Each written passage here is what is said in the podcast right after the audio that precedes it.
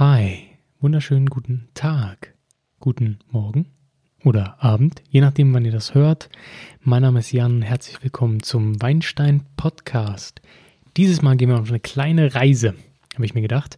Wir fangen mal an, uns die Weinbaugebiete Deutschlands anzuschauen und fangen an mit der Mosel, weil sie mir am nächsten ist, weil das der Fluss die Weinregion ist, mit der es bei mir anfing mit dem Thema Wein. Und ja, ich nehme euch mit flussaufwärts von der Saar bis Richtung Koblenz und äh, ich wünsche euch viel Spaß dabei.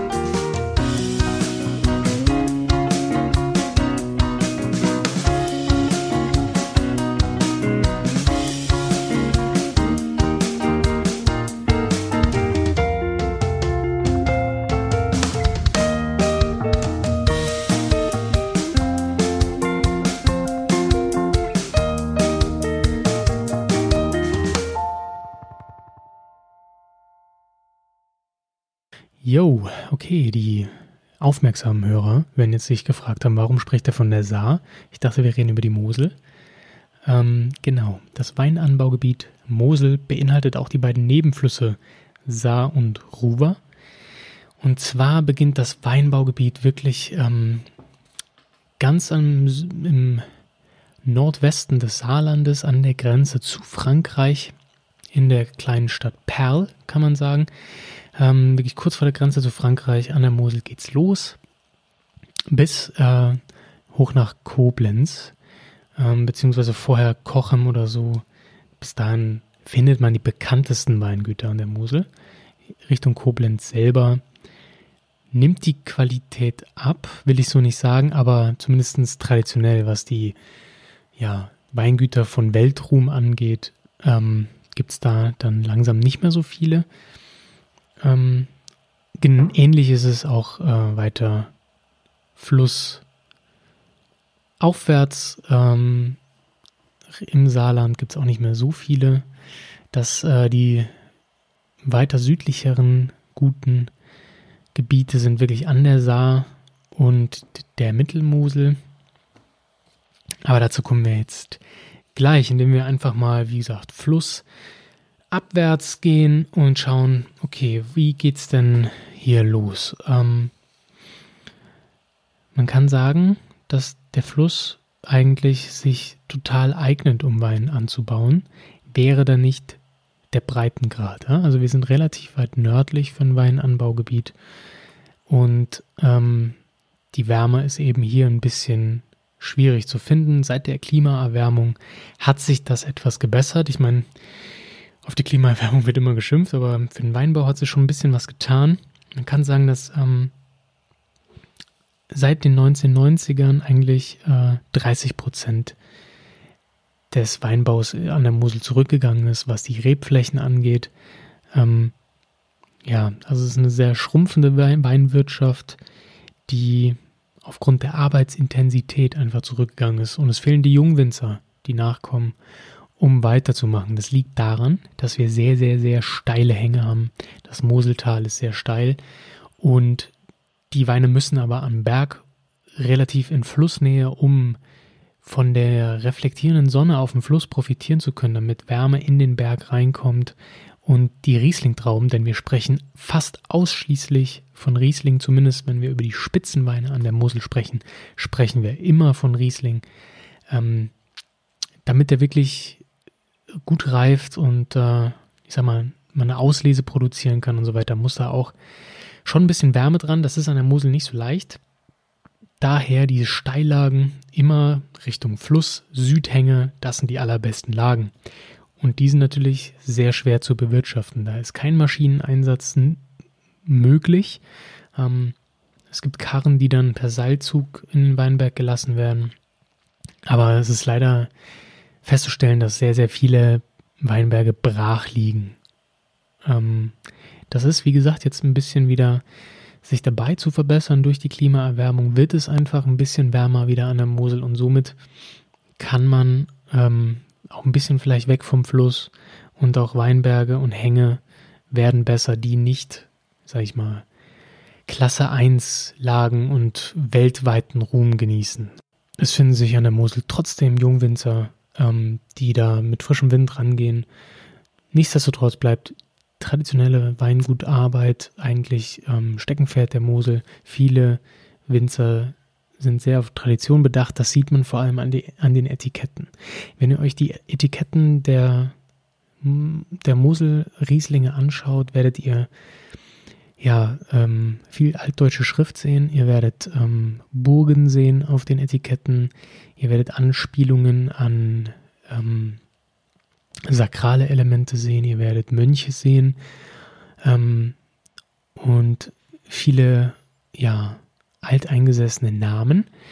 Das liegt auch ein bisschen daran, dass es Riesling an der Mosel wirklich schon ewig gibt und zwar seit dem vierten Jahrhundert. Da kamen die Römer an die Mosel und haben dort Wein gepflanzt. Das war noch kein Riesling. Der kam erst ähm, im 15. Jahrhundert und ab dem 18. Jahrhundert wurde der fest dort verwurzelt. Also dann ab, ab dem 18. Jahrhundert war eigentlich Riesling die meist angepflanzte Rebsorte. Ähm, total lagenabhängig, die Mosel. Das muss man leider oder Gott sei Dank sagen. Es macht die Klassifizierung etwas leichter. Ähm, ich werde euch mal im Laufe des Podcasts einige Lagen, Namen und Orte nennen, die für Qualität sprechen. Ähm, nichtsdestotrotz macht es das natürlich schwierig, Weine in Masse zu produzieren. Insofern ist es ein bisschen kompliziert, wenn man jetzt nicht weiß, okay, ähm, Trittenheimer Apotheke, was heißt das? Grundsätzlich kann man sagen, dass die Lagen auch meistens von sehr ähm, ja, renommierten Weinbetrieben gepachtet oder besessen sind. Besessen sind? Das klingt blöd. Nein, dass die, dass die sehr berühmte Weingüter dort Parzellen haben. Ähm, insofern kann man oft auch nach Preis gehen. ähm, Moselweine sind teuer. Also guter Riesling von der Mosel kostet eine Stange Geld, ist aber international wirklich sucht seinesgleichen und wird ständig prämiert. Dazu kommen wir auch noch. Jetzt fangen wir aber mal an und starten ähm, ja relativ weit ähm, flussaufwärts, wie gesagt, äh, an der Saar. Man soll auch sagen, dass ähm, die Mosel ja quasi auch an der luxemburgischen Grenze entlang fließt. Also es gibt auch in Luxemburg ähm, Weingüter, die Riesling produzieren, aber vor allem produzieren die äh, auch Auxerrois. Die machen wirklich mehr säurearme Rebsorten, da ähm, die Weinberge dort einfach nicht die perfekten Lagen besitzen und ähm, relativ säurebetont werden, wenn man den Riesling anbaut. Das kommt der Sektkellerei sehr entgegen. Also ähm, die Domaine Vermoselle kann ich empfehlen. Die machen super Sekt. Die machen aber auch guten Auxerrois. Die machen also Rebsorten, die eh nicht so viel Säure haben, da sie äh, in dieser kühlen Temperatur einfach zu viel Säure abbekommen würden. Insofern reden wir jetzt nicht über luxemburgische Weine, sondern ähm, wir behandeln ja die deutsche Seite der Mosel. Ähm, wie gesagt, eigentlich reden wir hier nur über Riesling. Es gibt kleine Ausnahmen, dazu komme ich später.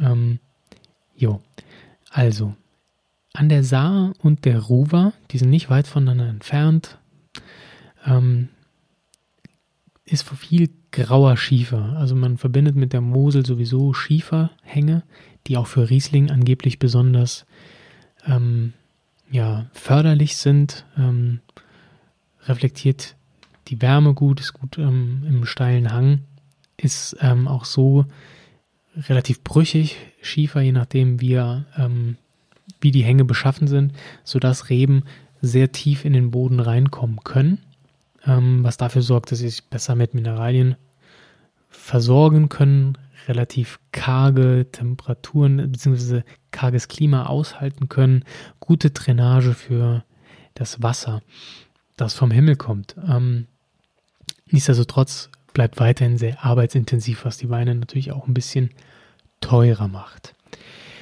An der Saar, ähm, ja, sagen wir mal, war bis zum Klimawandel wirklich nur so ca. 30 bis 40 Prozent der Jahrgänge in Ordnung. Also jeder dritte, vierte Jahrgang von zehn war trinkbar. Das hat sich zum Glück gebessert. Ähm,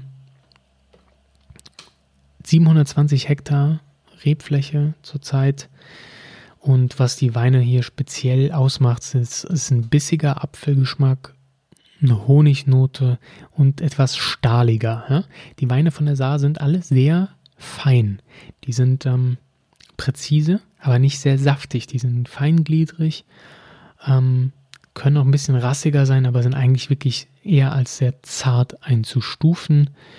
Ähm, Frucht und Extrakt ist vorhanden, also das sind auf keinen Fall schwachbrüstige Weine, aber die sind im Vergleich zu anderen Weinanbaugebieten wirklich sehr zart. Ähm, wirklich zu empfehlen ist Egon Müller. Wer sich leisten kann, darüber habe ich schon mal in einem vergangenen Podcast gesprochen, die äh, Trockenbeerenauslese für, ich waren es 13.000 Euro auf der Auktion.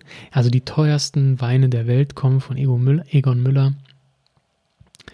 Ähm, genau, Schar Egon Müller Scharzhofberg, das ist das Weingut, das ihr suchen müsst. Sitzt in Wiltingen und hat zum Beispiel die braune Kupp als Top-Lage. Hervorragende Weine, natürlich vor allem die Auslesen sind Weltklasse. Sollte man sich ähm, in den Keller legen, kann man 40 Jahre aufheben, no problem. Danach aufreißen oder sehr, sehr teuer verkaufen, je nachdem, ähm, wie es um einen finanziell gestellt ist. Sehr zu empfehlen ist auch ähm, das Weingut Van Volksem. Das hat eine besondere Historie hinter sich. Das lief mal sehr lange nicht so gut. Und dann ist einer der Familienmitglieder der Bitburger Brauerei, also der Gründungsmitglieder, ne, Gründungsmitglieder wäre jetzt schon ziemlich alt. Ähm, der junge Herr heißt Roman Niewodniczanski, ist ähm, seine Vorfahren sind in der Bitburger Brauerei äh, Gründungsmitglieder beziehungsweise in der Finanzdirektion. Und er hat sich entschieden, nach einem Studium in Trier ähm, das Weingut von Volksem zu übernehmen, das seitdem auch wirklich floriert. Die haben sich dann total auf reduzierten Ertrag, viel Laubarbeit im, am Weinberg, Laubwandarbeit ähm, entschieden. Handarbeit only und das kommt den Weinen sehr zugute. Man hört viel Lob.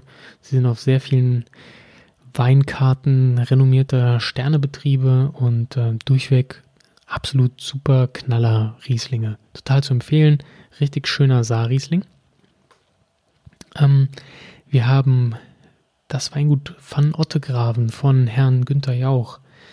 Dann St. Urbanshof in Leiben. Sehr, sehr empfehlenswert. Peter Lauer äh, in Eil. Eiler Kupp ist eine Lage, die dort sehr gerne gesehen wird, absolut zu empfehlen. Wir haben das Schloss Saarstein in Serrich, das, da sollte man mal hinfahren, wenn man in der Nähe ist. Wunderschönes Schloss, toller Ausblick, tolle Räume. Ab und zu machen die Verkostungen auch super Weine. Ähm, ja, und wir haben sehr viele ähm, karitative oder eben kirchliche Einrichtungen, aus Trier, die sehr viel Rebflächen besitzen. Dann wären die bischöflichen Weingüter, ähm, dann das Friedrich-Wilhelm-Gymnasium in Trier hat, macht Wein. Ähm, da wäre zu nennen der Fritz Willi. Das ist äh, ein super angenehmer Trinkwein, so ein Riesling für zwischendurch. Absolut cooles Marketing, muss man den lassen. Ja, und dann hätten wir die Saar schon abgehakt. Ich mache das ein bisschen kürzer. Die ist nicht so schon, weil ich den Podcast nicht so lange machen möchte, nicht zu unterschätzen. Saar-Rieslinge sind, wie gesagt, Weltruhm, ähm, waren schon zu Kaiserszeiten ähm, ja, Rieslinge, die man, die der Kaiser auch auf Staatsempfängen ausgeschenkt hat, absolute Topweine und die sind wieder richtig im Kommen. Nicht zu vergessen ähm, ist das Weingut Forstmeister, Entschuldigung, Forstmeister Gelz Zilliken ähm, in Saarburg mit der Toplage Saarburger Rausch. Die sind Weingut Winzer des Jahres 2017 geworden im Gomio. Seit 2015 haben sie fünf Trauben, also die höchste Wertung des Gomios und machen wirklich fantastische Weine. Fantastisch. Ich habe selber mal das Glück gehabt, dort ähm, eine Verkostung mitmachen zu können. Ähm, wirklich wunder, wunderbar, super sympathisch auch alle. Ähm, sehr offen, was ähm, ihre Weine angeht und wirklich bodenständig. Ach, kann man viel zu viel gute Sachen drüber sagen. Also wirklich Forstmeister Gels Silicon, wunder, wunderschön. Wunderschöne Weine. Absolut zu empfehlen. Ist der Hammer. Jo, da möchte ich aber nicht ähm, bei stehen bleiben. Wir gehen weiter Richtung Trier. Ähm, jetzt habe ich Ruwer ausgelassen, ne? Ruwer haben wir gute Lagen und zwar in Eitelsbach, ähm, den Karthäuser Hofberg mit dem Weinguter, mit dem Weingut Karthäuserhof. Ähm, wir haben Mertesdorf, da findet sich auch eines der Spitzenweingüter der Mosel, nämlich Maximilian Grünhaus. Die haben dort Lagen, absolut zu empfehlen. Jo. Weiter geht's aber zur Mittelmosel. Da gibt es nämlich ein bisschen mehr. Ähm, und das erstreckt sich so, sagen wir mal, vom Bernkastel bis Pünderich und Reil. Ähm, hier sind die Toplagen, die Trittenheimer Apotheke, die ich eben schon mal erwähnt habe, in Trittenheim. Und dazu noch das kleine Leiterchen. Das ist eine Parzelle in der Apotheke. Wir haben äh, in Leiben sehr viele Jungwinzer ja, mit guten Weinen. Also wenn man Wein aus Leiben trinkt, absolut zu empfehlen viele junge Leute, die da sind und äh, sich mit dem Weinbau beschäftigen und das Ganze vorantreiben. Wir haben in Neumagen Drohn, haben wir St. Urbanshof, habe ich eben schon mal erwähnt. Ähm, wir haben den Reichsgraf von Kesselstadt, die Weine habe ich auch schon mal erwähnt vor kurzem und auch ein Etikett gepostet. Ähm, von Kesselstadt ist sowieso ja sehr weit verbreitet, haben viele, auch in der Ruwe haben sie, haben sie ähm, Rebflächen absolut empfehlenswert, machen aber wirklich sehr trockene, sehr saure, spitze Rieslinge, die wirklich ähm, einiges abverlangen dem Trinker. Also nichts für schwache Nerven. Wir haben Reinhard Hart an der Mittelmosel und die ähm, ja, in Neumagen drohen wirklich die Top-Lagen sind das Peaceporter Goldtröpfchen, was sehr bekannt ist, wirklich als Spitzenlage. Die Weine von dort sind wirklich sehr honigbetont. Ähm, der Schieferboden hat, ist leicht tonartig. Ähm, man kriegt da wirklich Aromen, die sind, ja, wirklich, da schwelgt man drin. Also wenn wer gerne Riesling trinkt, ja, Peaceport, das, das kennt aber normalerweise jeder gut, der gerne Riesling trinkt. Peaceporter Goldtröpfchen, wirklich fantastische Weine. Man fühlt sich zurückversetzt ins 17., 18. Jahrhundert und äh, schwelgt in seinem Ohrensessel beim Trinken. Das ist wirklich ist eine Offenbarung. Ähm, Brauneberg ist äh, eine große Erhebung in der Mittelmosel. Dort gibt es ähm, viele Toplagen, zum Beispiel den Brauneberger Juffer, die Juffer Sonnenuhr. Das sind, äh, wenn man das auf dem Etikett liest, muss man einiges an Geld bezahlen. Ähm, aber das lohnt sich und das schmeckt man raus. Ich habe diesmal leider keine Weine, weil es einfach das, den Podcast sprengen würde. Vielleicht mache ich das wann anders mal, dass wir einen kleinen Riesling-Test machen und ein paar Spitzenlagen vielleicht trinken. Mal gucken. Äh, vielleicht nach Weihnachten, wenn es wieder, wenn die Kassen vielleicht voller sind, obwohl meistens ist es so, dass man Geschenke kauft und danach kein Geld mehr hat. Wie auch immer. Das äh, sollte man gemacht haben. Ähm, auch hier Weingüter, die zu empfehlen sind. Fritz Haag. Ja? Ähm, Max Ferdinand Richter. Dann hat auch Granz Fassian, ein relativ großes Weingut, ähm, hat Apothekenanteile sozusagen. Ähm, aber Fritz Haag soll, sei euch wirklich ans Herz gelegt, wenn wir von der Mittelmosel sprechen. Ähm, dann kommen wir nach Bernkassel, Bernkassel-Kues. Das ist wirklich auch ähm, sehr bekanntes Dorf oder ja, Stadt, möchte ich jetzt, ist wahrscheinlich eine Stadt an der Mittelmosel. Ähm, da sollte man unbedingt hinfahren. Das ist zwar sehr touristisch, aber von dort sieht man fünf Kilometer lang eigentlich äh, Reben an sehr hohen, bis 200 Meter hohen Hängen. Das ist sehr beeindruckend, so eine Rebenwand. Ähm, wirklich, wirklich schön. Ähm, auch sehr, ja, schon ein bisschen touristisch, aber auch äh, schöne Fachwerkhäuser und alles. Das lohnt sich definitiv. An Weingütern haben wir in Bernkastel Schloss Lisa, Thomas Haag. Ja, die haben den, die Lage Rosenlei, die sehr wirklich super Weine ähm, herstellt. Dann haben wir den, den Doktor, den großen Hang. Ähm, ich finde, was speziell für Bernkastler Weine spricht, um mal die Begebenheiten der einzelnen Teile der Mosel zu besprechen, ist die haben so eine leichte Feuersteinnote, was man sehr oft mit Mosel-Riesling vergleicht. Bei Bernkastel ist das sehr besonders. Deutsche Rieslinge, generell speziell Mosel-Riesling, haben, haben eine Petrolnote, so eine leichte Benzinnote, vor allem wenn sie reifen. Aber in Bernkastel ist dann noch so ein Feuerstein mit bei. Das ist wirklich sehr, sehr speziell, muss man mögen. Ich liebe es. Wir haben die Dörfer Wählen. Ja? Da ist, haben wir so einen steinigen, flachgründigen Schiefer. Das sind sehr filigrane Weine, ähm, die sehr ja, auf kargen Boden sind, Boden sind. Dann haben wir Grach mit der Toplage Gracher Himmelreich. Ähm, da haben wir tiefen, schweren Schiefer und auch etwas erdigere Weine.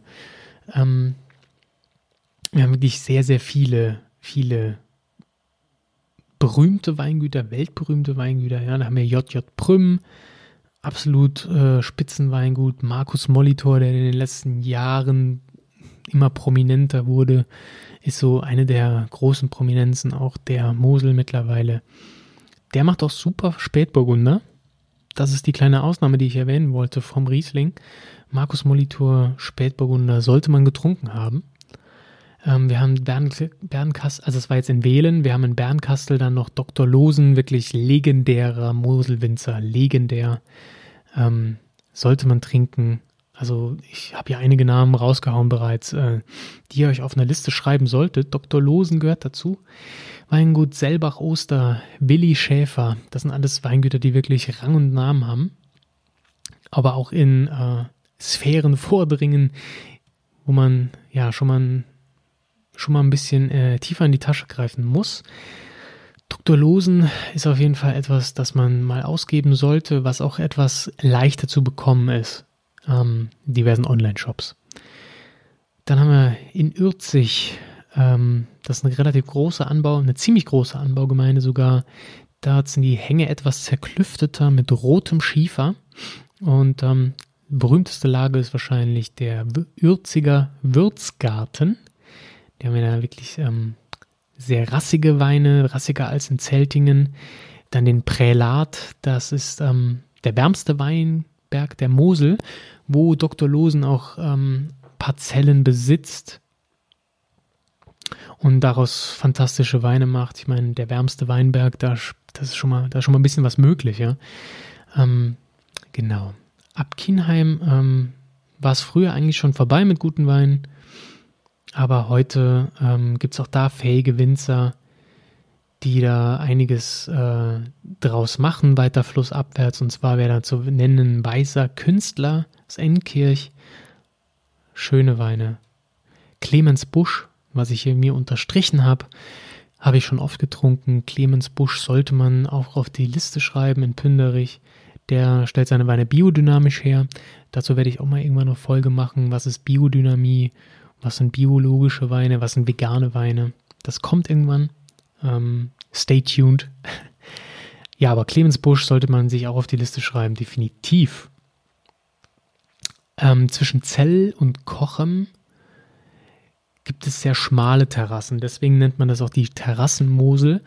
Dort sind die Steilhänge nicht mehr so gegeben. Es ist möglich, ähm, Wein auf Terrassen anzubauen. Da sind bekannte Lagen, zum Beispiel ähm, Kalmont bei Brem, Gens in Gondorf und äh, in Winningen ist es Uhlen und Röttgen. Die gehören in Weingut Knebel, das man sich auch merken sollte. Winningen ist auch ein super Weindorf. Ähm, ja, Brem ist an der an der äh, Moselschleife, da ist auch eine Moselschleife sehr schön zu sehen sehr schön anzusehen, ähm, sehr pittoresk. Die ganze Mosel sehr pittoresk. Wir haben viele Burgen, ähm, die Steilhänge. Das macht schon was aus, da unten mal mit dem Schiff lang zu fahren, mit dem Auto oder von oben runter zu gucken. Kann ich jedem nur empfehlen. Ähm, es gibt schöne Wanderwege, Weinwanderwege. Ähm, das sollte man mal gemacht haben, da hoch Richtung Eifel. Und dann an der Mosel lang ähm, die Burgen sich anzuschauen. Man fühlt sich ein bisschen in der Zeit zurückversetzt. Nicht nur, wenn man sich die Weinetiketten anschaut, sondern wenn man auch mal dahin fährt und sich ein bisschen umschaut. Ja, also alle Riesling-Lovers, sei ans Herz gelegt, unbedingt mal an die Mosel bzw. Saarruwa zu fahren. Ähm, ich kann auch jedem empfehlen, einfach nach Trier zu gehen oder zu fahren, besser zu fahren und sich dort mal ähm, durch die Weinbars zu trinken. Viele Weingüter haben auch ihre Pendancen in der Nähe und haben diverse Weinstuben, in denen man die Weine verkosten kann. Generell kann man zu vielen Weingütern auch super hinfahren. Es gibt den Saar-Riesling-Sommer jeden Sommer an der Saar. Startet in Saarburg, wo verschiedene Shuttlebusse einen auf die Weingüter bringen. Und dort kann man diverse Weine von vielen Weingütern verkosten. Abends gibt es Musik und was zu essen. Kann ich nur jedem ans Herz legen, der gerne Riesling trinkt. Aber auch andere Weine sind dort vorzufinden. Auch Weingüter aus der Pfalz kommen mal vorbei. Und dann kann man zum Beispiel mal bei, beim Weingut von Günther Jauch im Garten chillen, wa? Wer hätte es gedacht? Das ist auch, äh, das ist auch mal was Feines. Ähm, ja, schaut euch das mal an. Ich hoffe, ihr ja, habt die Mosel im Blick. Das ist mir immer ein bisschen ein Anliegen. Ist ja je nachdem, woher man kommt aus Deutschland, weiß man gar nicht so recht, wo kommt der Wein her, wo, wie ist das. Auf Instagram habe ich euch ein schönes Bild von der Mosel gepostet. Ich versuche mal weiter zu verlinken auf diverse Weinkarten, die es gibt. Das ist immer ein bisschen schwierig wegen ähm, Urheberrecht. Ich kann euch aber empfehlen, auf deutscheweine.de zu gehen. Das ist nämlich die Website des Deutschen Weininstituts und dort könnt ihr ähm, alle Weinanbaugebiete euch mal anschauen auf einer Karte. Dort findet ihr natürlich auch die Mosel, da könnt ihr ranzoomen und dann noch ein bisschen mehr sehen, die ganzen Ortschaften. Das ist ganz spannend für alle, die versuchen, vielleicht dem Podcast auch visuell zu folgen. Den kann ich das ans Herz legen. Ich habe ewig nach einer Karte gesucht, die ich posten kann. Leider keine gefunden, die ich auch irgendwie ähm, ja, mit dem Urheber verlinken könnte. Deswegen ähm, tut es mir leid. Vielleicht kann ich sowas mal in eine Story packen. Da fällt es ja nicht so auf, ne? Insofern, jo. Also, zieht euch unbedingt bitte ähm, Forstmeister Gels Silicon rein, nicht umsonst Winzer des Jahres 2017. Ja, ach so, Weinjahrgänge, total interessant, ähm, finde ich immer, weil das, man, man spricht immer so von Weinjahrgängen, aber was soll man denn jetzt trinken und kaufen? Kann ich nur empfehlen 2015, Leute. Wenn ihr was von 2015 findet, ist der Hammer. Ähm, jo. Wenn es was gibt, wird es teuer werden. Befürchte ich, weil es war wirklich ein legendärer Jahrgang. 2014 kann man auch noch trinken, war ein bisschen kälter. Aber trotzdem super. 2011, wenn es das noch gibt, ähm, absolut empfehlenswert. War ein bisschen schnell diese Weinsaison, also ähm, muss ein bisschen früher geerntet werden, aber hervorragend. Ähm, ja, guckt, dass ihr da was kauft, Leute. Kann ich nur empfehlen. Ich bin absoluter Mosel-Riesling-Freak. Das wird mir vielleicht auch irgendwann zum Verhängnis, weil ähm, die Objektivität verloren geht. Nichtsdestotrotz, ähm, ja, seid begeistert für die Mosel. Fahrt da mal hin und äh, probiert die Rieslinge. Nächste Woche geht es weiter mit einem anderen Gebiet, einem anderen Weinbaugebiet. Vielleicht kann ich da mal ein paar verkosten, muss man mal sehen, je nachdem, wie es ist. Ähm, und dann wird es auch mehr als nur Riesling geben, das verspreche ich. Hiermit hoch und heilig. Nichtsdestotrotz hoffe ich, dass ihr ein bisschen was gelernt habt. Und ja, wir hören uns nächste Woche. Bleibt dabei, trinkt fleißig. Ähm, ich wünsche euch was, ein super Wochenende und macht's gut. Ciao.